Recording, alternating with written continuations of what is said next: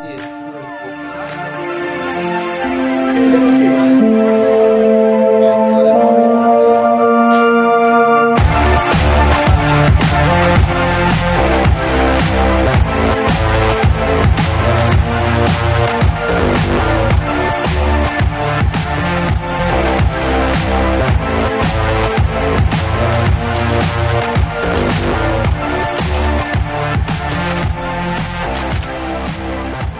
pessoal, começando aqui um novo projeto da F5, que a gente vai fazer agora o F5 Podcast, para poder é, é, desenrolar alguns temas aqui bastante interessantes. Temas geralmente que são perguntas de pessoas que a gente recebe nas palestras, nos treinamentos, e poder, com esse novo projeto aqui, ser mais prático, dinâmico, poder conversar sobre muitos assuntos aqui. Então seja bem-vindo, esse é o primeiro podcast de muitos, a gente espera estar melhorando a cada dia aí. E poder fazer algo bem legal para vocês. Então fica com a gente aí e quando no final manda suas perguntas, coisas práticas do dia a dia aí para que a gente faça novos vídeos, novos podcasts. Meu nome é Eduardo Glavina, estamos aqui com o Rafael Riqueto. A gente junto criou o F5 Update para poder realmente oferecer essa, essa ajuda, essa ideia de melhoria contínua aí. Tá bom? Prazer. Certo, Rafa? Isso aí, prazer todo mundo. É engraçado, né? Porque vários momentos aqui eu e o pastor discutindo sobre conteúdo, discutindo sobre algumas coisas sobre a F5 e o quanto que é mais gostoso, né? Sem pauta, conversar, bater É, um papo é e, verdade. e fazer um brainstorm aqui, A criar gente fez coisas. né? muitos vídeos, né? É legal também, mas ah, é que é como se a gente estivesse discutindo uma pauta mesmo, né? Verdade, tem Pois é. razão. E coisa muito. É, flui muito mais também, né? Pois é, pois é. É, porque acho que vem as experiências, né? Vem a vivência e, e é muito legal. Então, Acho que é a liberdade, né? De conversar. então, quem tiver perguntas aí, né? E quiser mandar para nós aqui, nós colocaremos na pauta. É, Faça legal. boas perguntas, né? Boas perguntas para estar Boas na pauta, perguntas. né? Muito Da bom. hora. Qual que é a primeira aí? Ó, tem uma pergunta aqui que acho que dá pra gente desenrolar bastante coisa, que é o seguinte: como lidar com sabotagens e desmerecimento no trabalho? Provavelmente alguém que está passando alguma situação difícil no trabalho, né? Vivendo algo aí que está desagradável, está se sentindo menosprezado, é, sabotado pela galera do trabalho aí, às vezes por chefe, na, pergunta que ele não fala, mas pode ser por amigos de trabalho, pode ser até pela, pela liderança, né? Hum. E a pessoa vai se acuando ali, vai desgastando, vai chateando, e ela falou, como lidar com isso, né? Rafa, você na sua formação de RH, no sua, na sua labuta de RH, é um pacificador, é um cara que gerencia conflitos, né? Nas empresas. É, Isso deve ser bastante comum, né? Sim, eu brinco, né? Que eu jogo xadrez o dia inteiro, né?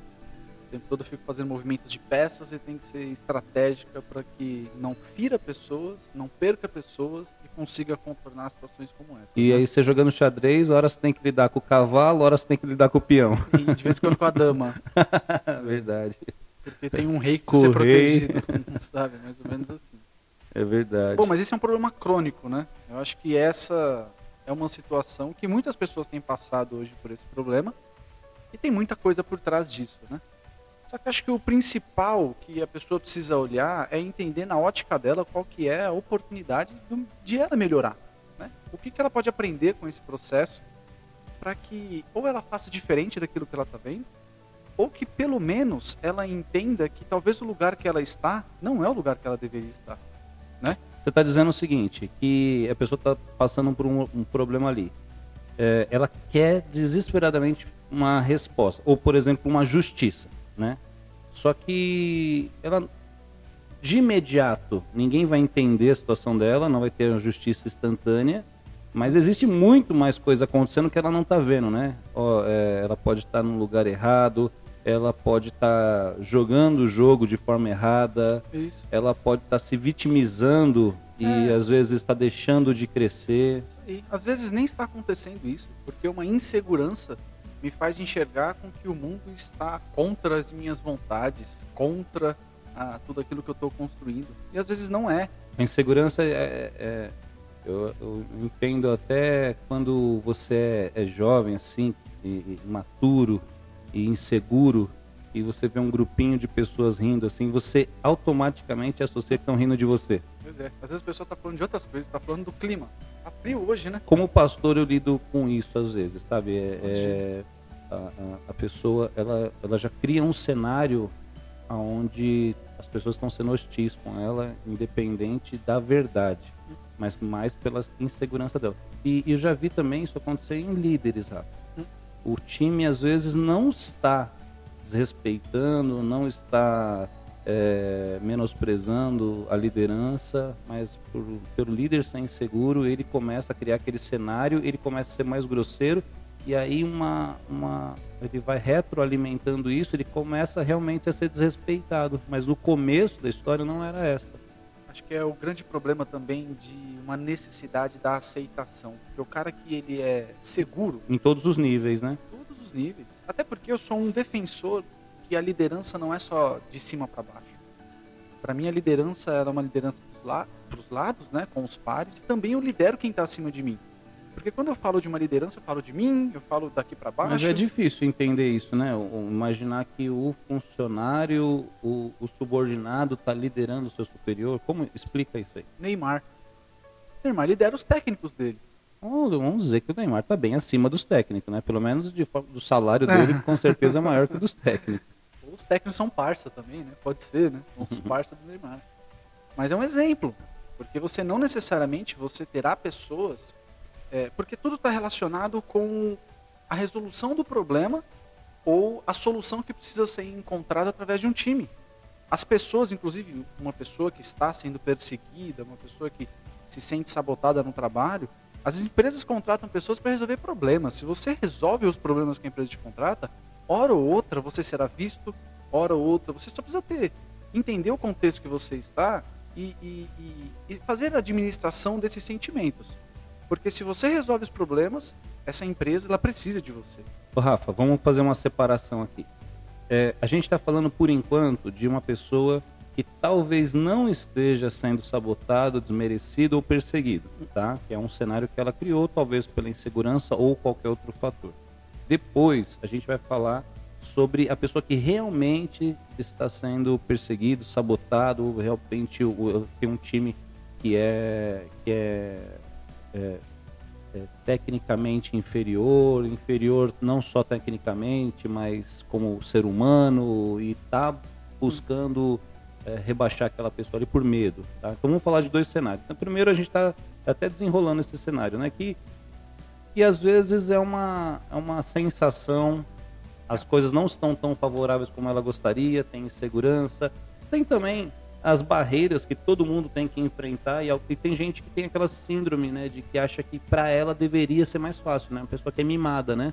Ela, todo mundo pegou ônibus, metrô lotado, enfrentou chefe chato, dificuldade no trabalho, mas algumas pessoas, quando elas vão ter que lidar com isso, ela faz disso como se ela fosse a única pessoa a enfrentar desafios no trabalho. Ela fala, puxa, mas eu pego o metrô lotado, mas eu chego aqui é difícil, mas olha só como eles me tratam. Mas é. a realidade é que a, a, a nossa, a, o nosso valor está na capacidade de superar obstáculo, né? Principalmente dentro de empresa, né? Sim, exato. Por isso que eu acho que é importante até essa quebra, né? Porque primeiro Separar, é, né? é eu entender qual que é o cenário que eu estou. E dentro desse cenário, quem sou eu, que peça eu sou, o que eu estou fazendo para melhorar ou atrapalhar e entender que às vezes não é isso, né? É o meu ponto de vista, é a forma que eu estou enxergando que está me mostrando, né? Eu estou trazendo isso como referência. Por quê?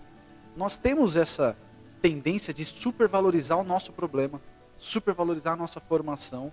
Né? Tem gente, por exemplo, que você falar para ela, puxa, estou com dor de cabeça. Ela fala, Nossa, a minha vai explodir hoje, não é? é? Puxa, eu comprei um carro novo. Nossa, que você não viu o meu ainda. Ou seja. Até para os problemas, né? É isso. Eu tenho amigos, se você falar assim, puxa vida, eu tô sem grana esse mês, aí fala, vixe, mas eu tô então, endividadíssimo. É, o cara é competitivo. Né? E é competitivo até para as coisas que. E às vezes não é uma competição, às vezes a pessoa ela não enxerga isso. Mas é um ponto de vista dela, pela história dela. Ela precisa valorizar alguma coisa e ela vai tentar. Por quê? Ela está buscando reconhecimento, ela é insegura, então ela tenta ter no discurso dela essa insegurança. A insegurança e a busca por, pelo reconhecimento, ela está totalmente atrelada por causa da aceitação, né? Hum. Essas duas coisas andam juntas, de mão dadas e inseparáveis, né? Uhum. A busca pelo reconhecimento e a insegurança pela necessidade de aceitação, né? Você já explicou até pelo cérebro reptiliano da, isso é um instinto de sobrevivência do ser humano, né? Eu preciso sobreviver, então ser aceito é, faz parte das minhas faculdades mais, mais primitivas, né? De, de, da inteligência coletiva, né? Sim, aí você tem um milhão de teóricos aí, né? Tem cérebro reptiliano de Paul MacLean, você tem o próprio Daniel Goleman falando de inteligência emocional, depois você tem Freud, que é um negócio legal também, mas depois a gente deixa para outro papo aí, que, que fala bastante sobre essa, essas situações, por quê? De novo, acho que é esse ponto de vista daquilo que eu estou. E aí entra nesse ponto que eu falei dessa liderança para cima. Porque se eu sou uma pessoa que estou buscando o tempo todo essa aceitação da minha liderança, e eu não entendo que a melhor forma de eu colocar o meu líder, né, de tirar o meu líder da posição dele, é empurrando ele para cima e ajudando ele nos desafios e nos problemas que ele tem, eu sempre vou vê-lo como um problema para mim.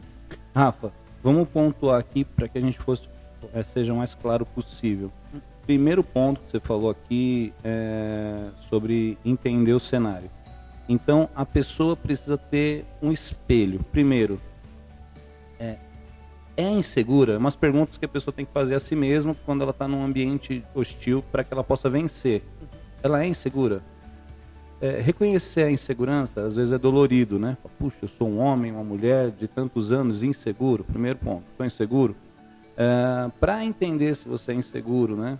E se é, isso sempre acontece, é recorrente, porque tem gente que tem uma síndrome de perseguição. Hum. Ela está numa empresa, no começo é maravilhoso, daqui a pouco ela se sente perseguida. Ela muda de empresa, no começo é bom, no, passou um tempo ela se sente perseguida. Aí, na outra empresa, ela se sente perseguida. Poxa, então quer dizer, não é um ambiente, está sempre acontecendo. Então, é, é recorrente ou essa perseguição é fruto da insegurança?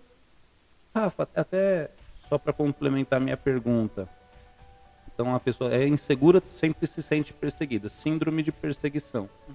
E também aquele que se autovaloriza demais, ele acha que ele é, o, ele é o último biscoito do pacote, ele se sente perseguido porque ele acha que ele é muito bom, que ele ameaça as outras pessoas. Que também é um sintoma. É insegurança também? Que também é um sintoma de uma pessoa insegura. Uma pessoa que se acha a última bolacha do pacote, ela é uma pessoa insegura. Sabe por quê? Porque às vezes é uma pessoa que ela precisa. Olha, eu vou dar um exemplo. Uma vez eu fiz um processo com uma pessoa que tinha uma formação incrível, é uma pessoa que já tinha estudado várias coisas, com mestrado, um monte de coisa. E no final das contas, ele descobriu que tudo que ele estudou, tudo que ele foi se capacitando na carreira dele, foi para provar para o pai dele, que falava para ele que ele não poderia ser ninguém na vida. Hipercapacitação também é pode, pode representar insegurança. Isso. Se não tem propósito, é insegurança. Isso. Por isso que mexer em emoções e mexer na nossa vida emocional e mexer no nosso comportamento é um processo de autoconhecimento que eu preciso começar e eu preciso trazer uma continuidade. Né? Por quê? É, é, todo o processo de autoconhecimento é uma evolução.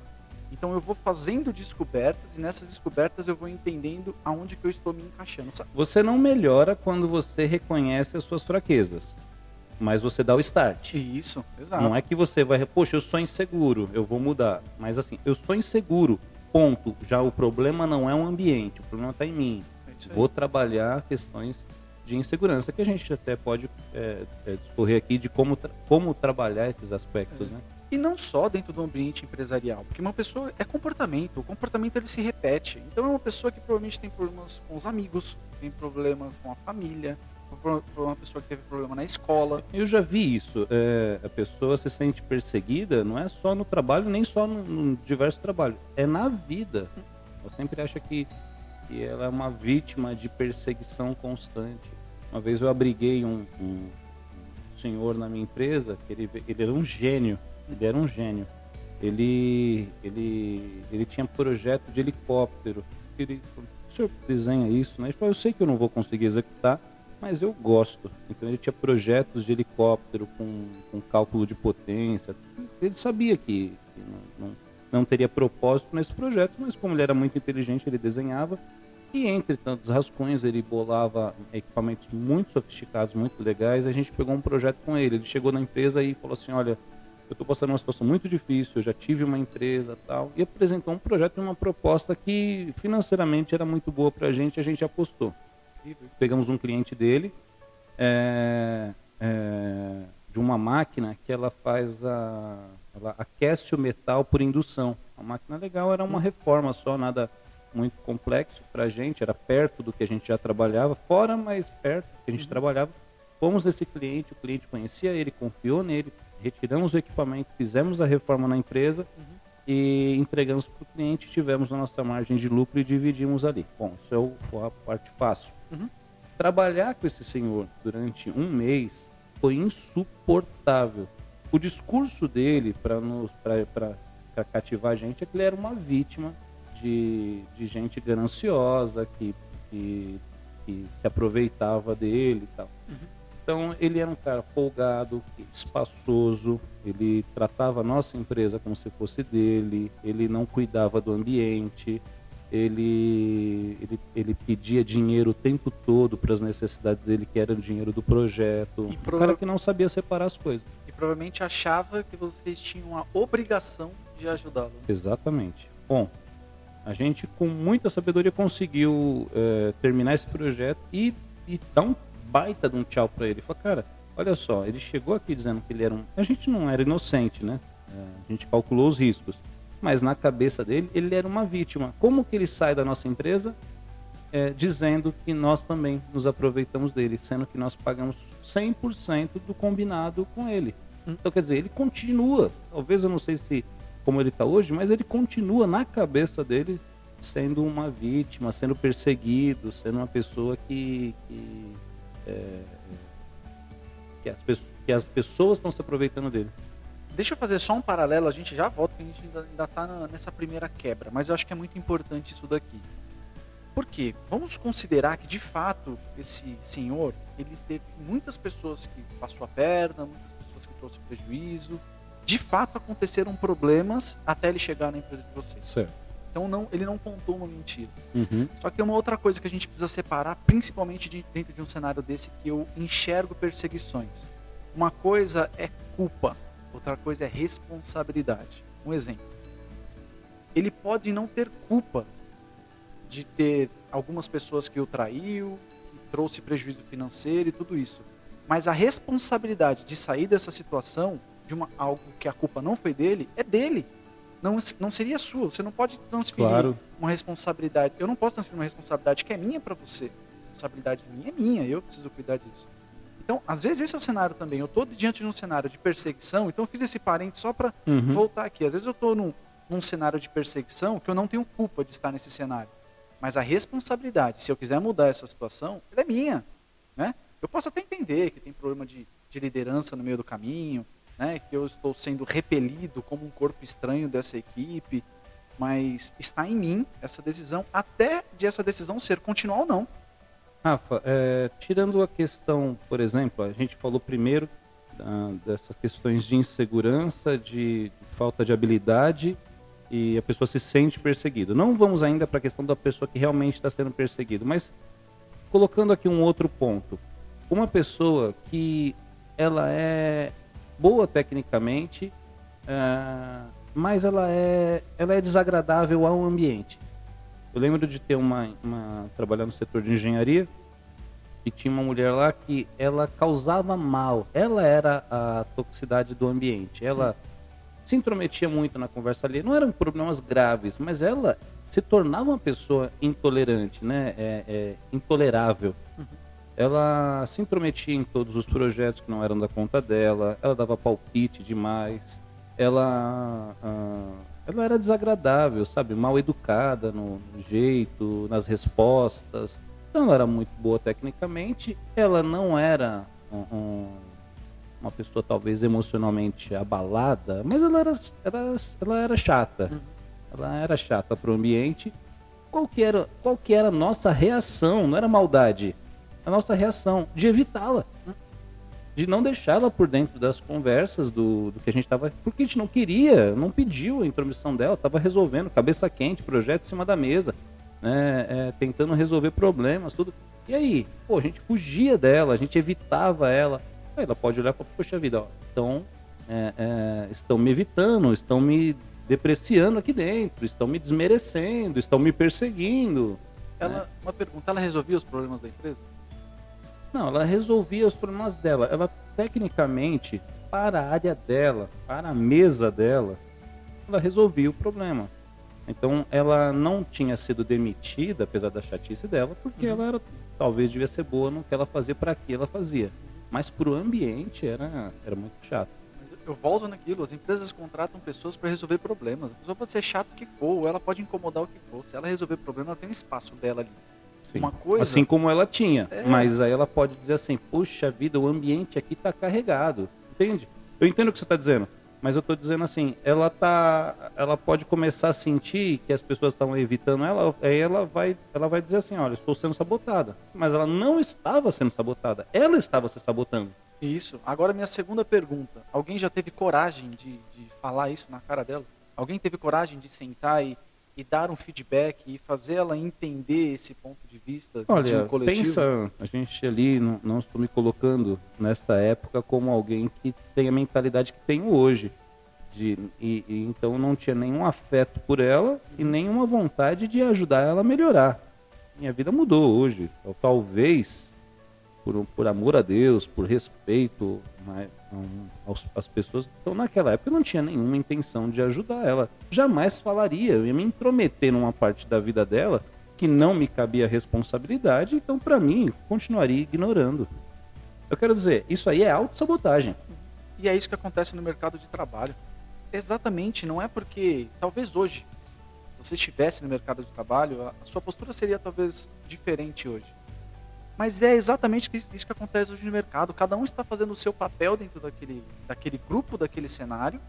E se essas pessoas desempenharem bem o seu papel, algumas coisas são polidas. E aí a gente entra naquele problema que nós começamos Polidas a ou falar. toleradas? Você está dizendo assim, que se ela fizer bem o papel dela, a gente poderia tolerar a chatice dela. Isso. É, é, é, é um, é um processo de um vai suportando um pouco da chatice do outro. Isso, ali. isso aí é o desafio básico da convivência. Eu tenho que tolerar, eu tenho, eu tenho que eu me beneficio do teu lado bom, mas por, por, por ser um ser humano, né, eu também tenho que tolerar o teu lado chato, o teu mau humor de repente de um dia difícil. Sim.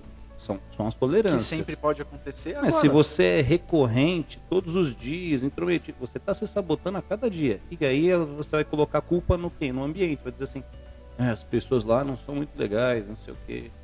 É, eu, eu tive um, tive um professor ah, e ele era um cara muito fera, ah, mas ele era muito um professor chato. Ninguém gostava, é bem impopular ele. Mas são os que, são os que marcam, né? Os Não, professores marcou chatos, pela né? chatice. Ah, é. De verdade, esse aqui não era aquele tipo de mestre que marcava a vida da gente. É, muita vontade de pronunciar o nome dele aqui. Mas como eu creio no alcance infinito do F5 Update, é, ele ainda ele, né? era um professor que não tinha simpatia dos alunos, ele não causava. E eu estava numa escola muito boa, objetivo, tinha histórico de ter bons professores, chamava atenção pelos bons professores. Ah, então a aula dele era insuportável, os alunos causavam com ele. e. Aí Eu, eu en- encontro ele depois no mercado de trabalho, ele me reconhece. Graças a Deus não reconheceu a minha, a minha antipatia por ele Uhum. e automaticamente ele quis me colocar num cargo ali de, de uma confiança um pouco melhor.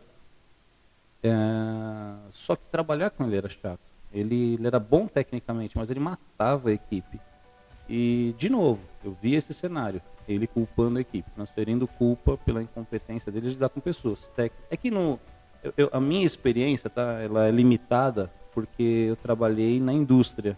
Então, na indústria você tem o fator técnico, que é importante demais. Uhum. Então, você tem, é obrigado a tolerar pessoas ali de diversos tipos e às vezes até chatices imensas, porque o fator técnico pesa bastante. Uhum. Está lidando com projetos caríssimos, está lidando com uma engenharia complicada. Então, o cara, ele tem, às vezes, ele tem mais direito de ser insuportável se ele for tão bom quanto na área técnica, né? Sim. Um, uma área, por exemplo, comercial, eu não acredito que já seja mais Nossa, difícil, eu te porque ele da- precisa de Eu pessoas, ia né? te dar esse exemplo. Comercialmente também, porque você imagina um cara que pode ser chato o que for, mas ele traz resultado para a empresa. Ah, você diz ao contrário. mesmo mesmo o ambiente não sendo bom. Sim, Eu, eu, eu- eu- minha visão de, de mundo de corporativo, ele tem muito a ver com, a, com o grupo. Eu, eu, eu acredito muito na, na inteligência coletiva, porque você passa muitas horas juntos. Então vamos supor que a gente bata metas incríveis, que a gente está indo bem pra caramba, mas para mim, se o ambiente for insuportável, ele tem prazo de validade. Essa, esse grupo vai ser trocado, esse turnover vai acontecer porque você pode ter muito bons resultados, mas na minha opinião ele tem prazo de validade. Isso vai estourar. Aí você tem um cara que traz, por exemplo, ele aumenta o faturamento da empresa em 50% por seis meses. Uhum. Você poderia ter um cara que aumenta o faturamento da empresa 30%, mas por 5, 6 anos, porque ele, além de ter um- um- uma boa gestão, além dele ter resultados bons, ele consegue gerenciar a equipe e deixar o ambiente um pouco mais agradável. Então, quer dizer, esse cara teve um período maior de, de, de lucratividade. né? E é um problema também crônico, né? Que a gente começou a falar aqui, que é dessa falta de capacitação da liderança, né? Porque a maioria dos líderes hoje no mercado são pessoas muito boas tecnicamente e não conhecem de pessoas, não tiveram preparação para lidar com pessoas. E quem enxerga esses problemas acontecendo são os líderes, para entender o que mexer, quem Deveria, trocar, né? Por exemplo, eu te fiz essa pergunta, alguém teve a coragem de falar para essa pessoa o quanto ela era chata dentro do feedback, mas não de uma forma agressiva, né? Mas sendo firme com o problema e suave talvez com essa pessoa que deve ter um monte de ferida, um monte de justificativas para Não, eu serem tenho isso. certeza que não. Concorda? Então, porque tem dois caminhos. Ou alguém precisa te sinalizar e colocar um espelho na sua frente, ou você vai ter que ter um despertar. Ah, um problema de, de algumas empresas, a gente até falou já em- disso em outros momentos, né? É que às vezes o cara ele é competente naquilo que ele faz, ele acaba crescendo dentro da empresa, não Uhum. necessariamente pela competência de gerenciar pessoas, né? O cara Exato. muito bom, puxa vida, esse cara resolvia excelentes problemas, é um cara de confiança, é um cara de caráter, ele é promovido ali dentro. Quando ele tem que lidar com pessoas, você vê que ele não era a pessoa mais indicada. Mas isso tem muito, né? Você não tem uma escola de lideranças. Eu acho que no Brasil isso é muito raso também, né? Falar sobre a escola de lideranças, né? A preparação para cargos específicos, É, né? maior Na- parte. dentro das grandes empresas, talvez sim, sim, né? sim, a maior parte, porque nós abrimos os olhos para isso, né? A maior parte do meu, dos meus dias, há mais de cinco anos, é, é trabalhando com liderança. Mas a gente tem desenvolvendo e uma. Eu não sei qual seria a porcentagem exata né, de, de, de empresas no Brasil. Acho que a maior parte das pessoas que estão empregadas não estão empregadas em multinacionais, nem em grandes empresas, né? São em pequenas empresas, são em Sim, lojas, sim, sim. são pequenos em empresários. pequenos empresários. Então você Sim. lida com um mundo de gente que tem que se submeter a muitas pessoas que não têm preparação. Sim, mas eu quero chamar atenção para uma coisa aqui, ó. Ah, uma cultura de uma empresa, uma cultura tóxica, uma as pessoas que se suportam, pessoas ingratas até, ou pessoas que são chatas mesmo. É, uma cultura de uma empresa é formada de microculturas, que são as pessoas que ali estão. Certo. Então, uma pessoa que ela se sente incomodada naquele ambiente e ela, primeiro passo ainda, ela se entende, ela faz uma análise para entender quem que é ela dentro daquele papel e se ela percebe que aquilo de fato está fazendo mal para ela, ela precisa usar o tempo a favor dela. E aí ela vai entender o que, que eu preciso fazer e estudar para sair desse cenário. Né? Que tipo de comportamento eu preciso mudar para de repente aprender com esse processo. Então vamos fazer o seguinte, vamos passar para a segunda parte, que é a pessoa que realmente está sendo perseguida. Talvez porque ela é habilidosa, talvez porque as, as outras pessoas aí não têm capacidade de lidar, é, são pequenos gênios, é, pessoas estão tão em ascensão, que tem essa esse ciumeira mesmo. Vamos passar para a segunda parte e aí depois a gente pode falar para como lidar com isso. Ser específico, como a pessoa está sendo perseguida, lidar com essa perseguição. Aliás, como, acho que no, no primeiro caso, né, que é a pessoa que não está sendo perseguida, mas ela cria esse conceito de insegurança, através da insegurança, como lidar com a insegurança. Uhum. E, então vamos passar para essa segunda parte, que aqui é o seguinte, Tá mesmo, né? Tá acontecendo o problema. está está acontecendo. Ela, essa pergunta aqui é real, não é fruto da imaginação. Ela está num ambiente, ela é nova, ela é talentosa, ela entrou numa empresa que talvez está acostumada a fazer as coisas do mesmo jeito, ela está inovando, ela está sendo criativa num ambiente onde puniram a criatividade. E aí ela está indo bem. E os resultados dela são bons, ela não, são manda, ela não é mandada embora porque os resultados são bons, só que ela está enfrentando um mundo de problemas ali. Isso, isso você também costuma ver?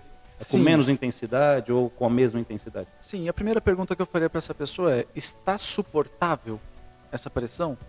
Se está suportável, continua resolvendo os seus problemas, continua fazendo o seu trabalho da melhor forma possível, porque uma hora esse cenário muda. Uma hora acontece um movimento dentro da liderança, uma hora começa E é ela que vai se destacar. e é ela que vai se destacar. Por quê? As empresas contratam pessoas se para resolver ela problemas. estiver se destacando pela sua competência. Mas Exato. vamos supor que ela é uma pessoa e ela não está se destacando, mas ela está sendo perseguida. Aí talvez eu poderia variar os motivos da perseguição. Ah, ela trabalha, vamos pessoa- imaginar uma pessoa simples dentro de um call center, desde a, de um cara que está na produção de uma montadora, que o, que o trabalho dele é- está na média da, da- Eu dos en- resultados e, e possa de alguma forma ter essa perseguição. Eu entendo que essa pessoa me responderia não está suportável. Eu entendo que uma pessoa que responderia essa pergunta está suportável e Ela é acima da seria- média. Ela é acima da média. Ela sabe, ela se conhece, Da ela hora. tem uma autoconfiança e ela sabe quem ela é. Agora, uma pessoa que está passando de fato por esse problema, é, na minha opinião, essa pessoa precisa usar o tempo a favor dela, porque ela corre o risco de daqui dois ou três anos ela ficar olhando lá para o primeiro ano que passou e falar, puxa, eu podia ter tomado uma decisão lá atrás. E talvez dentro desses três anos ela poderia ter buscado uma formação, um curso técnico, uma capacitação e saído desse mercado, saído desse, desse cenário que é tóxico para ela. ser essa um empresa problema. que eu encontrei o professor, né? Ele me colocou numa situação lá é, de. Ele tentou. O, o, o, o chefe do setor de, de, da engenharia elétrica, ele tinha um problema visual. Ele era dessa- desses albinos, tem problema. Eles, geralmente eles têm problema visual. Ele tinha um problema visual muito sério. Então ele era muito limitado. Como eu tinha feito o, o curso técnico com esse professor, tudo, ele sabia que eu poderia. e computador naquela época ainda estava.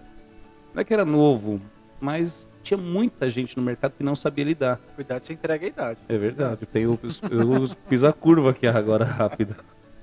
E esse esse chefe, ele tinha dificuldade e eu tinha tudo. Tinha a idade a meu favor, tinha os cursos necessários e tudo. Então esse cara viu, pô, vamos colocar o Eduardo nesse departamento, vai ser melhor, vamos treinar ele para isso. Uhum. O que aconteceu? Eu prestava serviço dentro da Mercedes e da Ford.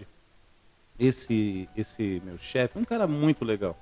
Ele sempre foi muito legal comigo. Mas na eminência de eu tomar o lugar dele, e, e ele não, não conseguiria emprego fácil por causa da deficiência, ele me internou dentro da Mercedes de dia e de noite. Então eu comecei a. Eu tinha que ir todos os dias, não podia dormir lá. Eu tinha moto, então eu voltava de madrugada de moto. Começou a ficar cansativo demais, insuportável. E eu entendi Uhum. que ele tinha me internado lá. Eu entendi que ele estava Você foi sabotado de, me de sabo- verdade. eu- ele estava me sabotando para eu não ficar perto da empresa e não ter chance de, de pegar o emprego dele ali, que não era a minha intenção, não estava preocupado com isso naquele momento. Mas eu entendi a insegurança dele e ele me internou lá. E, cara, eu me dispus a trabalhar em Guarulhos, que era na época 20 minutos da minha casa, e não em São Bernardo, que era uma hora e meia da minha casa, e voltando de madrugada tal. Isso se tornou insuportável. Pegou, para ficar tolerável, eu tenho que ganhar mais. Então eu pedi uma reunião com o dono da empresa ah, e falei, olha, não dá, não tenho reconhecimento aqui dentro, eu preciso ganhar mais e tal, porque eu sabia que eu não ia suportar durante muito tempo. E a forma que eu abordei, o dono disse assim, olha, eu não gostei de você querer me colocar na parede. Mas eu, já, eu, eu fui um pouco agressivo, porque para mim já era uma questão de, tinha que resolver logo, não dava para suportar aquilo muito tempo, Uhum. Tava perigoso. Passou do limite, né? Tinha passado do limite. Então eu já fui com tudo mesmo. Eu Aham. preciso ganhar pelo menos o dobro, assim, assim, assado. Pelo menos o dobro, que ousado. Pelo menos o Foi. dobro. E aí o dono é, grosseirão, ele falou, Eduardo, é o seguinte, eu não tenho nenhuma intenção de te mandar embora, mas se não tá bom para você, você pede as contas. Eu não achei que eu tinha muito a perder naquela época e pedi as contas, porque eu falei, meu, eu coloquei tudo aqui na mesa. Se eu retroceder agora, vai ficar feio para mim, esses caras vão me cozinhar aqui para sempre, porque eles vão perceber que eu preciso desse emprego e que eu não tenho disposição de ir embora. Então eu fiz uma aposta, eu vou embora. E, e fui embora. ali daquele emprego, conseguiam muito melhor, Uhum. muito melhor. Mas aí eu me pergunto, tá certo, né? Na época não tinha filho, todos esses fatores que pesam numa decisão. Não tinha filho, não tinha grandes responsabilidades naquela época. Saí e arrumei um emprego muito melhor. É, Se eu tivesse ficado lá, continuado sendo sabotado, pode ser que um dia você faria sair, mas o preço que eu ia ter que pagar, porque talvez a gente pode falar aí, talvez em quatro anos, cinco anos, esperando, ganhando pouco, se submetendo a uma condição difícil, ruim. Então, e o tempo ia passar. não dá para ser uma vítima. E principalmente quando a gente não tem tanto a perder, né? Eu vejo pessoas que têm muito pouco a perder, que às vezes é, têm uma boa formação, ou que não não está necessariamente com uma família pagando aluguel e fica preso a um emprego com medo, né, de ser mandado embora, de ser demitido. Sim, E aí passando uma dificuldade tão grande, né? Se torna vítima, né? sim, sim. Ó, eu acho que nós aprendemos no nosso, na nossa vida, o decorrer da nossa vida, que o mundo todo está girando e nós estamos no centro, recebendo as informações e sendo influenciado por o que está acontecendo no mundo. Só que quando a gente muda essa ótica, entende que eu posso utilizar isso ao meu favor e usar o tempo ao meu favor, fazer as trocas no momento que eu trabalhe para fazer essas trocas, eu não vou ficar com sentimentos de o tempo passou e o tempo foi perdido e eu estou sofrendo pressões na minha cabeça e eu vou ter que superar isso porque eu nasci assim, eu vou morrer assim e é a síndrome de Eu ia Gabriela. cantar uma outra música. É. É. O tempo passou e eu sofri calado. Aí, ó, você viu? Você tá entregando a idade. É verdade. Mas ela diz isso, né? Porque o cara, o tempo passou, ele sofreu calado, não deu pra tirar ela do pensamento, ele ia dizer que estava apaixonado, e aí ele Recebeu- ficou, Vitor, e ganhou, foi um chifre. Recebeu o convite do casamento.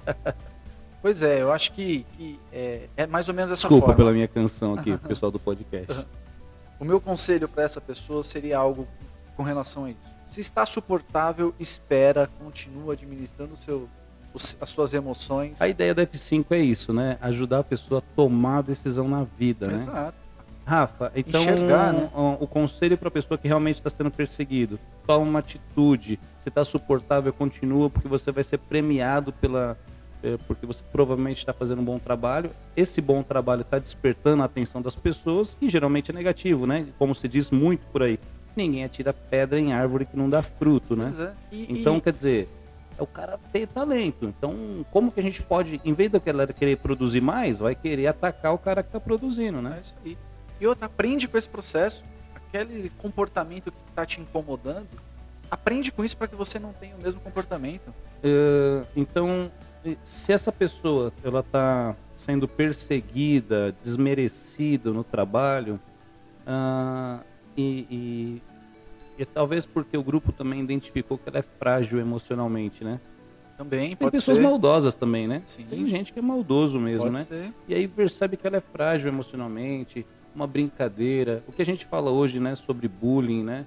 Como se esperasse que o universo fosse favorável à criança, né? Tipo assim, olha, vamos, vamos criar um mundo melhor para que as crianças não sofram nenhum tipo de agressão. Quer dizer, a gente nunca vai mudar o mundo exterior, ele nunca vai mudar e a gente vai criar nossos filhos de forma frágil, né? Isso aí. Do que capacitar essas crianças para poder superar todo tipo de obstáculos. Isso aí. Ah, e aí um, um adulto assim, um adulto frágil também vai sofrer bastante, né? Porque as pessoas dentro de uma empresa, você vai ter a peãozada que é, que é grosseira, você vai ter ah, amigos né, que são falsos amigos, você vai ter pessoas maldosas, pessoas que são- vão tirar proveito da inocência e, às vezes para tirar a culpa, né, da baixa produtividade do setor vai culpar alguém que está chegando agora, é, mas essa pessoa não pode ser vítima, né? não pode aceitar o papel de vítima.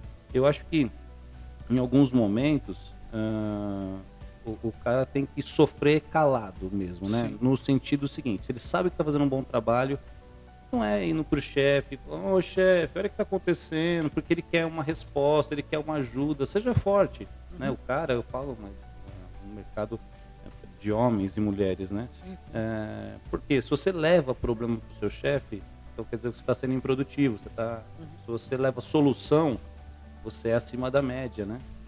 O ser humano é um bicho muito complicado, porque tem muita coisa por trás disso. Para mim também, um dos pontos de uma pessoa ou não conseguir suportar pressões e sofrer calado, é a falta de proposta, a falta de meta, a falta de objetivo. Você já se sentiu perseguido? Já, já, muitas vezes. Por causa de, das, do, do que você identificou? Eu já fui perseguido pela minha idade. Eu já fui perseguido pela minha idade Porque no você é muito velho? Eu sou novo, né? Eu sou novo, mas eu com 22 anos eu tinha equipe responsável por mais de 500 pessoas abaixo de mim.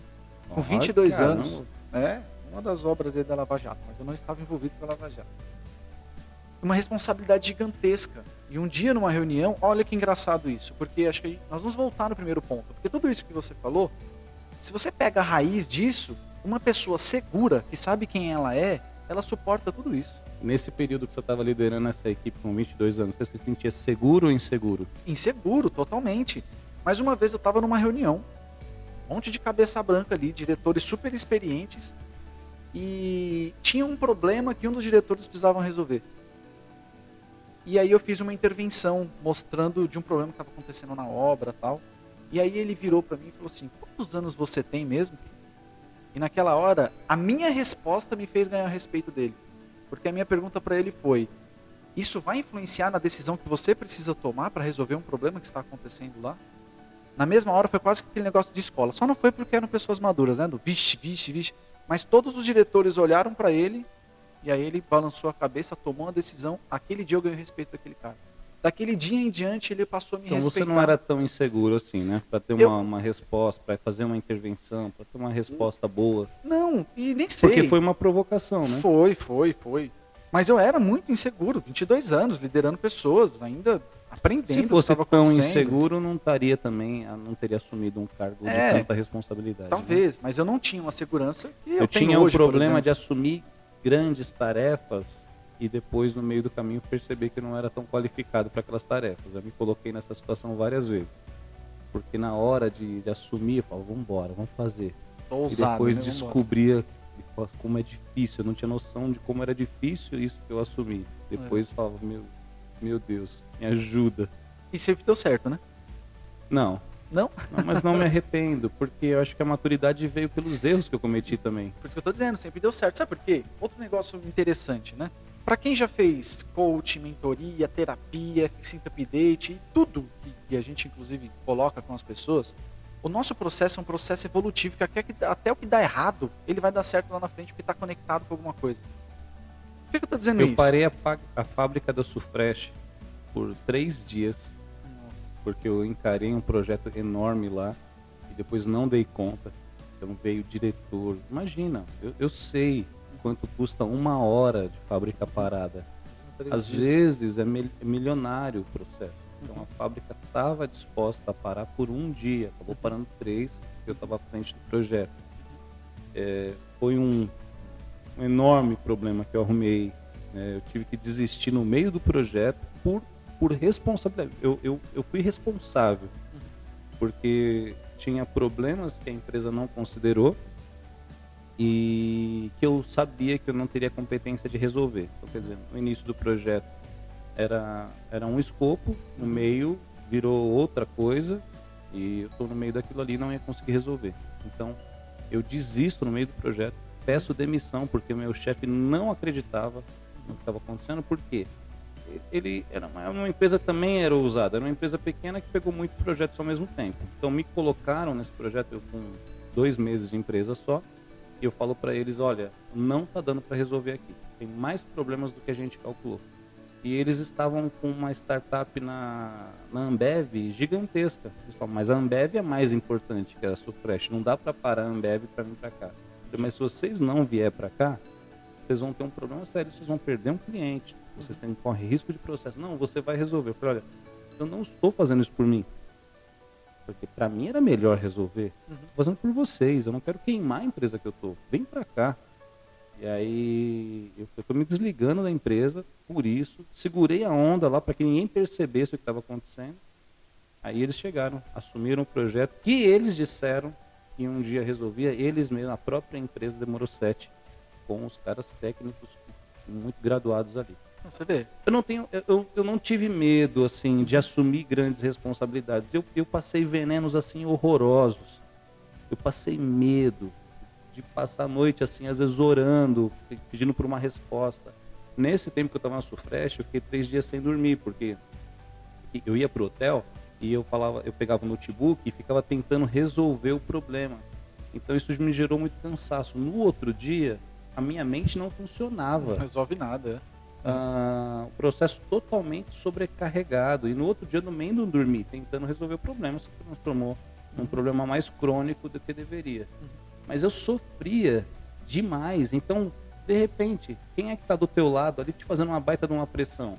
É, não é, é, ninguém mesmo, um diretor da empresa, querendo entender por que, que a, a linha de produção está rodando. Cara, nível, isso, isso me tratou a minha insegurança. Eu, eu fui moído, moído, moído, moído. Você falar que tem que ligar para o dono da empresa que você trabalha e falar que você não está conseguindo resolver, porque isso também demanda coragem, porque a maior vontade é fugir, não é sim, é encarar sim. o problema, é fugir. Vou, vou desligar meu celular, vou jogar ele no rio e vou voltar para minha casa só mando uma carta lá. Fora o sentimento de querer, sei lá, de pensar que vai demonstrar incompetência, Não, lidar, falha, frustração. Lidar com a incompetência também é algo é algo muito forte. Aliás, acho que isso é um ótimo tema para um dia nós falarmos sobre isso. É. Né? Porque todo mundo em algum momento foi incompetente, talvez? É, tem um livro muito legal que eu gosto, da, da Brené Brown, que é A Coragem de Ser Imperfeito. Muito legal, a gente pode falar um dia sobre isso. É, eu acho que nesse ponto, porque eu lembro de ter voltado para casa e, e, eu já era casado, mas é, minha mãe tinha ficado contente com esse trabalho porque era um uhum. bom emprego. E ela perguntou: você, você, saiu de lá, você deixou e contar para minha mãe por que que eu saí, porque eu tinha sido incompetente. E mesmo é, porque minha mãe não ia entender uhum. o nível de complexidade daquele trabalho. Uhum. Eram linhas Tetra Pak dessas de, de de caixinhas de leite era invocadíssimo. Era, na verdade, um privilégio trabalhar com isso. Uhum. Mas minha mãe não ia entender o nível de complexidade. Porque no final, o que ia marcar o coração dela é o seguinte: eu não consegui, eu fui incompetente. Então isso era difícil, lidar com isso. Eu passei, eu, eu tive que pensar nisso durante algum, algum tempo, talvez uns três meses, pensando na minha incompetência até que esse perdão de, viesse uhum, de mim uhum. mesmo, sabe? Tipo assim, ó, fui incompetente, fui mesmo. É. Eu, eu e, dei um passo maior do que a perna. E tudo bem, e outra, a responsabilidade não foi só sua, não, nunca é Sim. só nossa, porque tinha pessoas envolvidas. Então tem, tem tudo isso, né?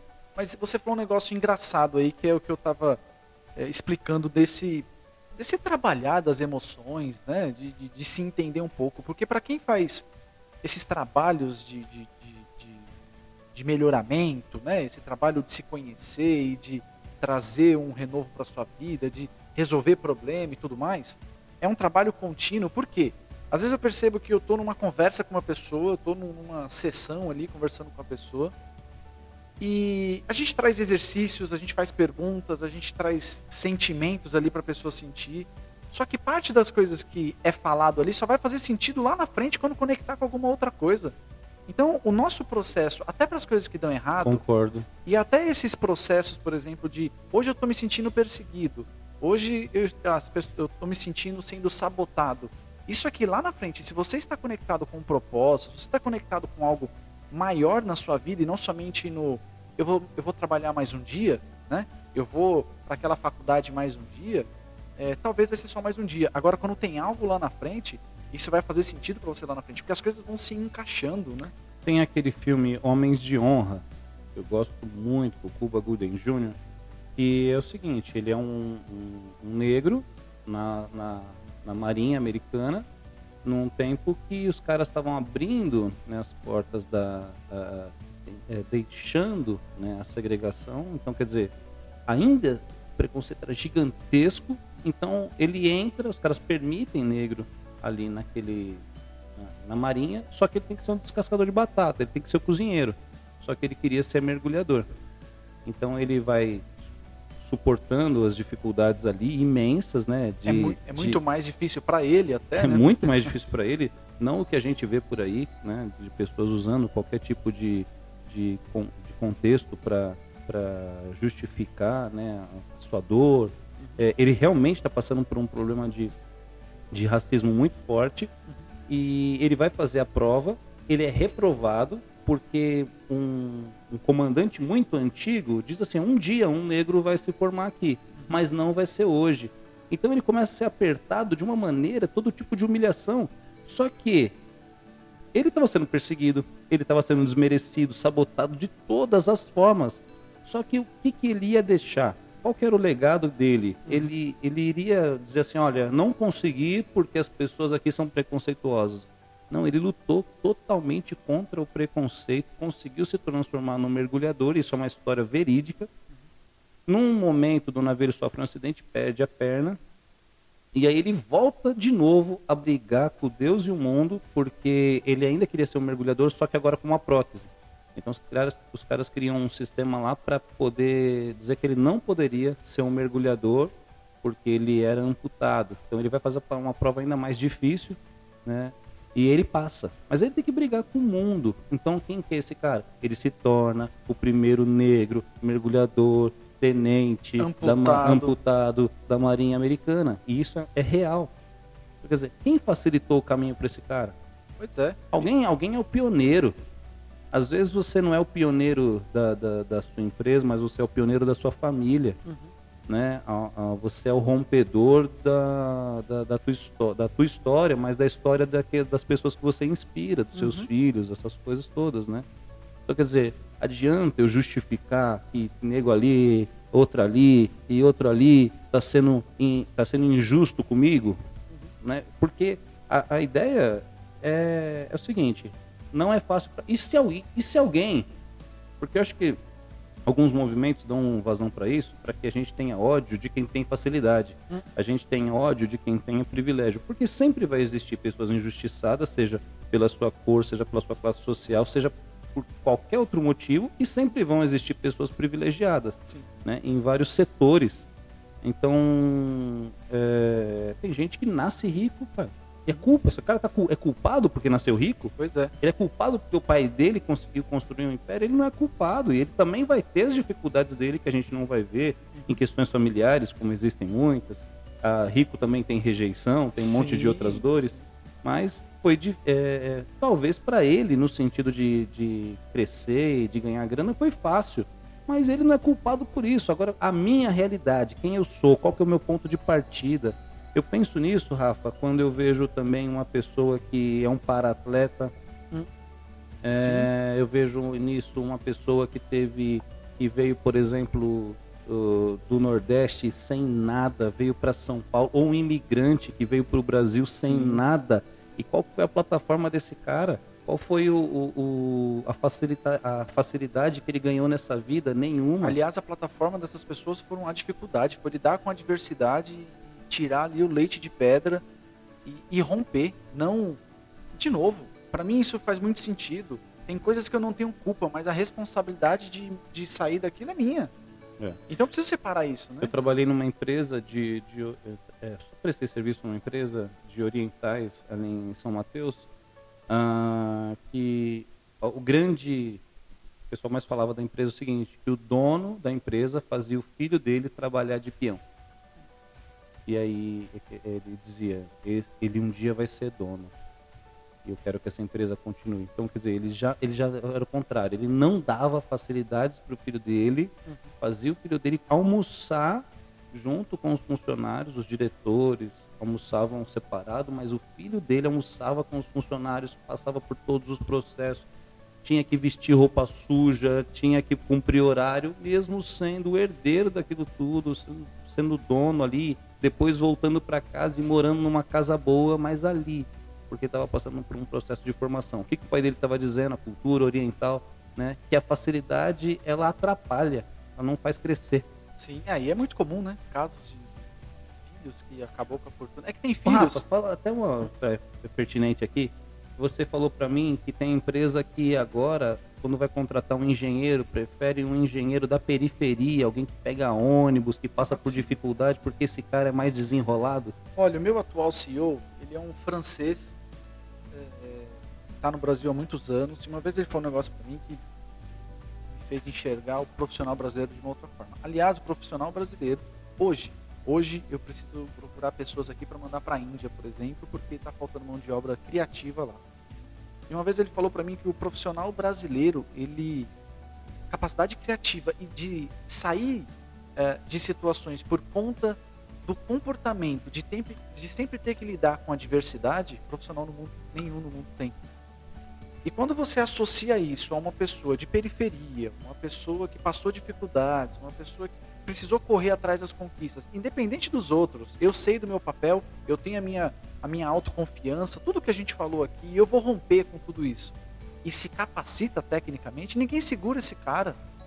Entende? Por quê? Porque além de uma experiência de pele, de, de vivência, né, de conhecer um cenário ao redor diferente de uma pessoa, por exemplo. Bom, não sei se, se, se você, o pessoal já já viu que o filho do rico, por exemplo, ele estuda e depois dos 25 anos, depois de estudar, ele vai trabalhar. O filho do pobre precisa trabalhar para estudar, precisa pagar a sua faculdade, ele precisa pegar a condução lotada e tudo isso. Parece que não, mas esse processo é um processo para quem estudou e sabe do que eu estou falando.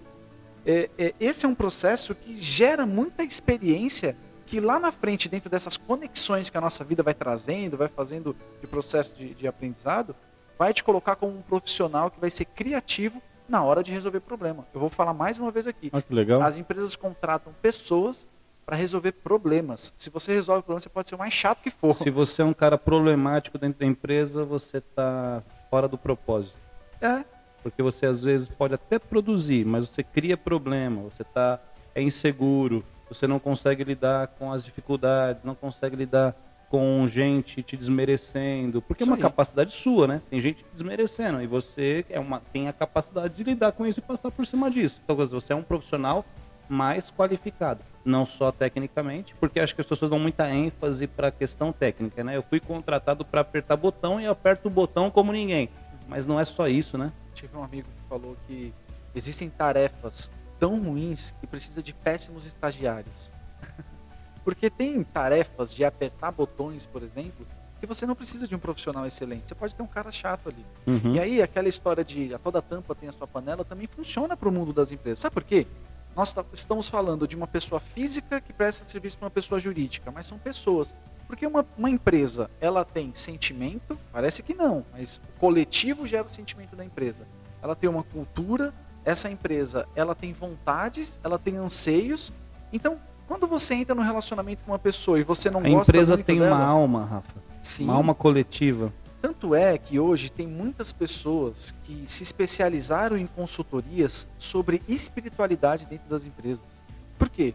Porque abriu os olhos de muitos dos empresários que a, a, falar do tema espiritualidade é uma necessidade, uma necessidade humana. O ser humano precisa adorar, precisa venerar alguma coisa. Até você pega um ateu que adora e idolatra um time de futebol ou alguma outra coisa, porque existe essa necessidade e, e o mundo empresarial acordou para isso. Então, as mesmas uh, uh, características que tem uma pessoa física, uma pessoa jurídica também tem. E aí, é, se você entra no relacionamento com uma pessoa e não dá o um match, sabe? No, o que, que acontece? Você sai fora, não é assim? Você entra no relacionamento até com um amigo. Eu tô anotando coisas legais que você falou. É, até com um amigo. Se você é, sei lá, começa um relacionamento e, não, e você não, não, curte muito a, a, conversa ali, você vai procurar algum outro amigo. Então, para toda a tampa também tem a sua panela. Você pode ser uma pessoa que resolve o problema e uma pessoa muito chata. Vai ter uma empresa talvez chata o suficiente para te suportar. Agora, se você quiser estar numa empresa que já evoluiu nesse pensamento, você precisa fazer esse trabalho de se melhorar, porque você vai estar em um ambiente que valoriza o lado humano, que valoriza uh, uh, o feedback, que valoriza a conversa. E só para fechar aqui esse raciocínio, essa pessoa que sofreu perseguições, sendo culpada da perseguição ou não, sendo verdade ou não, se ela aprende com esse processo, a hora que ela cai lá na frente, boa tecnicamente, e com essa experiência dessa empresa que ela tem, mas agora numa, numa empresa que valoriza isso, ninguém segura esse profissional. Então, resumindo, o que não te mata te fortalece. É isso aí, hum, boa. O que não mata engorda. Aprendemos é... isso. Que a pessoa é, poder tirar um bom proveito dessa história e conseguir superar, provavelmente ela vai crescer. É inevitável que ela inevitável. cresça. Ela só não vai crescer se ela não quiser. Ela só não vai crescer se ela não quiser. Porque mesmo que ela não cresça dentro de uma empresa. Mas ela vai crescer como pessoa, isso também vai abrir portas para ela. Com certeza ela vai ter um bom relacionamento, ela vai Rafa, saber escolher é... as pessoas que estão próximas dela. é interessante falar que uma empresa tem alma, né? Se você pensar ela de forma coletiva, né? A empresa pode ter uma visão, mas a alma dela ser outra, né? Hum. Quer dizer, uma visão que ela escreveu lá no papel, uma frase bonita sobre a visão e missão da empresa. Mas ela tem muito mais do que isso, ela tem uma alma, né? Sim, sim. É, me fala uma coisa, uh, uh, é, se, lidando de forma prática, a pessoa, ela está voltando, né? O primeiro tema, que ela é insegura. Olha, Rafa, é verdade o que vocês falaram aí, cara. Eu acho que é, não tô sendo, talvez eu esteja sendo perseguido por, por conta das minhas fraquezas ou não estou sendo perseguido, mas me sinto assim por causa da minha vulnerabilidade, insegurança. Como lidar com a minha insegurança? O que eu faço para me tornar um homem, uma mulher mais seguro? Começa o processo. F5 Update tem um monte de coisa para poder ajudar uma pessoa que está numa situação como essa. O detalhe é, começa o processo. Eu vou falar mais uma vez. Um processo de autoconhecimento, ele é um processo que ele é evolutivo. Às vezes, é, o que você está escutando aqui agora vai se conectar com uma coisa que você vai ver amanhã, de um dia você vai participar de um, um dos encontros do F5, as coisas vão se conectando e aí a gente vai trabalhando esse autoconhecimento. Ah. Eu não acredito muito é, em todos esses cinco etapas para alguma coisa, né? As dez é, etapas para a fórmula mágica do sucesso, da auto. Eu não acredito nisso. Isso acho... não funciona. É. O que funciona mesmo é F5 Update. É isso aí. F5 Update funciona e fechou. Mas é, porque eu acho que é você diminuir a essência do ser humano, que é complexo e tem muitas coisas por trás. Então, até é legal você ter etapas para você ter uma trilha, um caminho para você percorrer. Mas é, é, é um processo que ele é uma continuidade. Só precisa começar. Acho que o meu, a minha orientação é começa uma questão que eu diria sobre a insegurança é porque um princípio da insegurança é achar que as outras pessoas são seguras hum, e que você é a única pessoa que, que é insegura, você é o único que tem medo, você é o único que não que se sente desconfortável é, em meio coletivo. E na verdade todo mundo tem os seus níveis de insegurança. Você não é o único. As pessoas sabem às vezes disfarçar melhor a sua insegurança. E quando você é, você sente muito desconforto. Porque a insegurança é um desconforto, né? E você, você quer não ter aquele desconforto. E aí eu acho que é um princípio de um engano. É... Ou você vai ter que fazer algo muito abaixo da tua capacidade, então você vai se sentir confortável. Uhum. Ou você vai ter que aprender a lidar com o desconforto. Porque na academia, é, eu, lidando com, com caras ali que são atletas, que competem, vê, você vai aprendendo bastante, né? Era um, é um segmento que eu não valorizava tanto por não conhecer, e, cara, eu vejo como dá para tirar lição dali. Quer dizer, um dos princípios é sempre vai ser dolorido. Sim. E se não tiver dolorido, você está fazendo errado. Está fazendo errado. Isso que eu não treino. se não tiver dolorido, você está fazendo errado. É, se tiver fácil, você está fazendo errado. Por quê? para o crescimento, esses caras eles eh, visualizam um crescimento constante porque eles estão competindo, eles vão competir com outros caras que também são radicais, que também querem estar no palco ali e, e, ser os melhores. Então, quer dizer, quem vai conseguir lidar com mais dor, com mais pressão? E a vida é assim. Então, quer dizer, não quer se sentir desconfortável, não quer ter uma vida estressante, então você vai ter que fazer algo muito abaixo da sua capacidade. Algo muito abaixo da sua capacidade, na maioria das vezes, significa ter um salário pequeno, uma vida limitada. Pouco reconhecimento, pouco e tem gente que valoriza muito o reconhecimento. E o reconhecimento vai te fazer falta. Né? Então, quer dizer, você pode estar num grupinho de pessoas que você é reconhecido, você trabalha num. porque você é engraçado, porque você é piadista, porque. É, mas não profissionalmente e que não te desafia muitas vezes. Tem gente que gosta do desafio. Eu, pessoalmente, me colocava em situações difíceis porque eu amo o desafio. Até porque eu queria ganhar mais, mas porque também amava, uh, uh, sou movido pelo desafio. Então, não quer se sentir desconfortável, você não vai crescer. Se você está desconfortável, tem que ver o quanto, vou repetir o que o Rafa falou, né? se é possível suportar. Porque continua você vai desenvolvendo musculatura emocional uhum. para suportar essas dificuldades, porque o que mais eu vejo da, da questão de amadurecer é que todo ser humano é igual, cara. Sim. Não existe uma diferença muito grande de um intelecto, de um, de um ser humano para o outro, tá na sua capacidade de suportar ali as dificuldades, de amadurecendo passo a Isso passo, se fortalecendo. Mas as pessoas são muito iguais. Quer dizer, o que muda entre as pessoas? É, é, é o nível de instrução, né? nível de instrução, a, as características pessoais, né, das suas, das suas diferenças, é, como é que posso dizer, Rafa? As diferenças de personalidade, né? Sim, e o jeito que você enfrenta os seus desafios. Porque você vê gente, cara, que voltando, né? Começou do zero, do nada, que não tinha nada, e que não teve um pai para incentivar, que não fez um bom estudo, e que hoje. Mas não se apegou a isso, e né? que hoje é um empresário de é. sucesso, é. cara. Agora, Quantos, né? Quantos? No Brasil a gente tem uma riqueza sim. de. Se você for enumerar muitos profissionais, aliás, aliás empresários bem-sucedidos que vieram do nada e que hoje têm sucesso, você fala, qual foi a. Quem que facilitou para esse cara? Ninguém. É, Só que tem algo importante também, né? É, eu acredito que as pessoas sempre querem um pouco mais. Né? Acredito muito lá na teoria de Maslow, lá quando ele fala dos dois é, últimos é, é, degraus ali da, daquela pirâmide que fala da autoestima e autorrealização. Por quê? Eu acho que as pessoas sempre querem mais, sempre querem se desenvolver e tudo mais. Só que, tudo bem uma pessoa falar, eu quero levar uma vida simples, eu não quero ter um salário melhor, eu não, eu não quero. Na minha opinião, o ser humano ele tem isso, porque nós funcionamos em sistema de recompensa.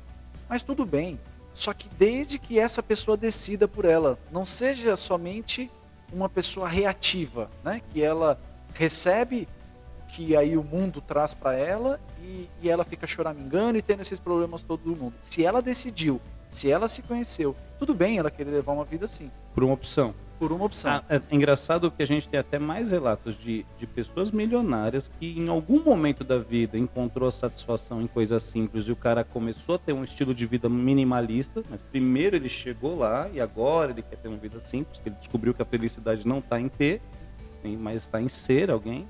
E aí, é, mas aí foi opcional, né? não foi falta de opção, foi uma Isso. opção. Como também a vida simples não é um problema em si, mas eu estava vendo esses dias um vídeo de um youtuber, o cara começou a fazer sucesso no YouTube estava ensinando a ter sucesso no YouTube. E é o seguinte, qual que era a filosofia dele de vida? De ter uma vida mais simples possível, mas uma vida agradável. Ah, então ele começa uma vida muito simples, que isso para mim é o que importa, né? Parece até que é contra o que Jesus ensinava, né? E só que Jesus ele era muito bem sucedido na, na missão que ele teve. Quer dizer, não era o sucesso corporativo de pegar a empresa do pai dele como carpinteiro e ser uma grande empresa no uhum. mercado de imóveis daquela época, mas ele tinha um chamado, ele tinha uma missão muito poderosa e dentro da missão dele ele era completamente bem sucedido nisso e foi bem, e é bem sucedido até, até hoje, hoje.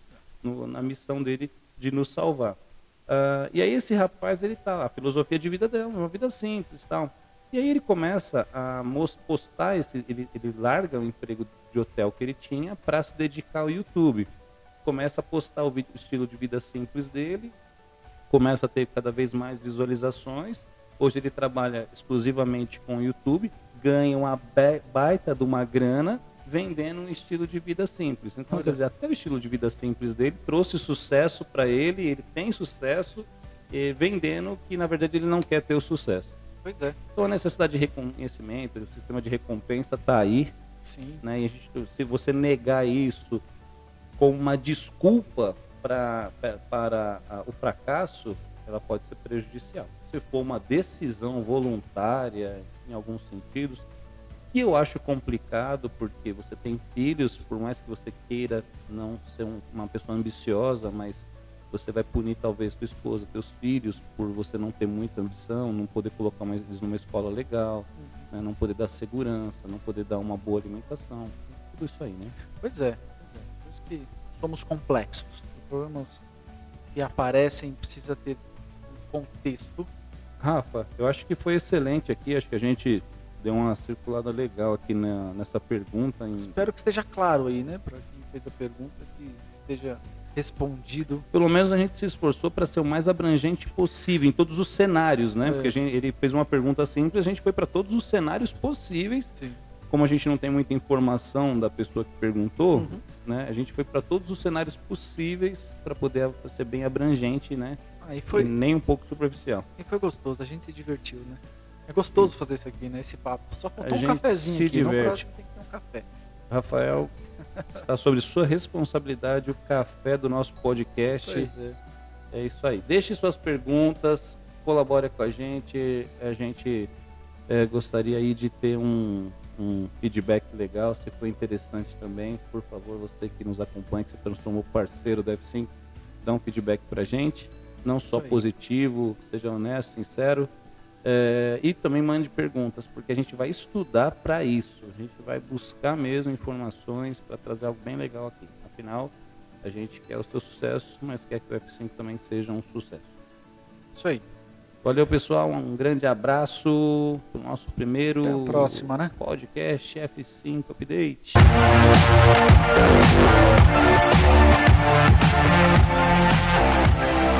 Fechou.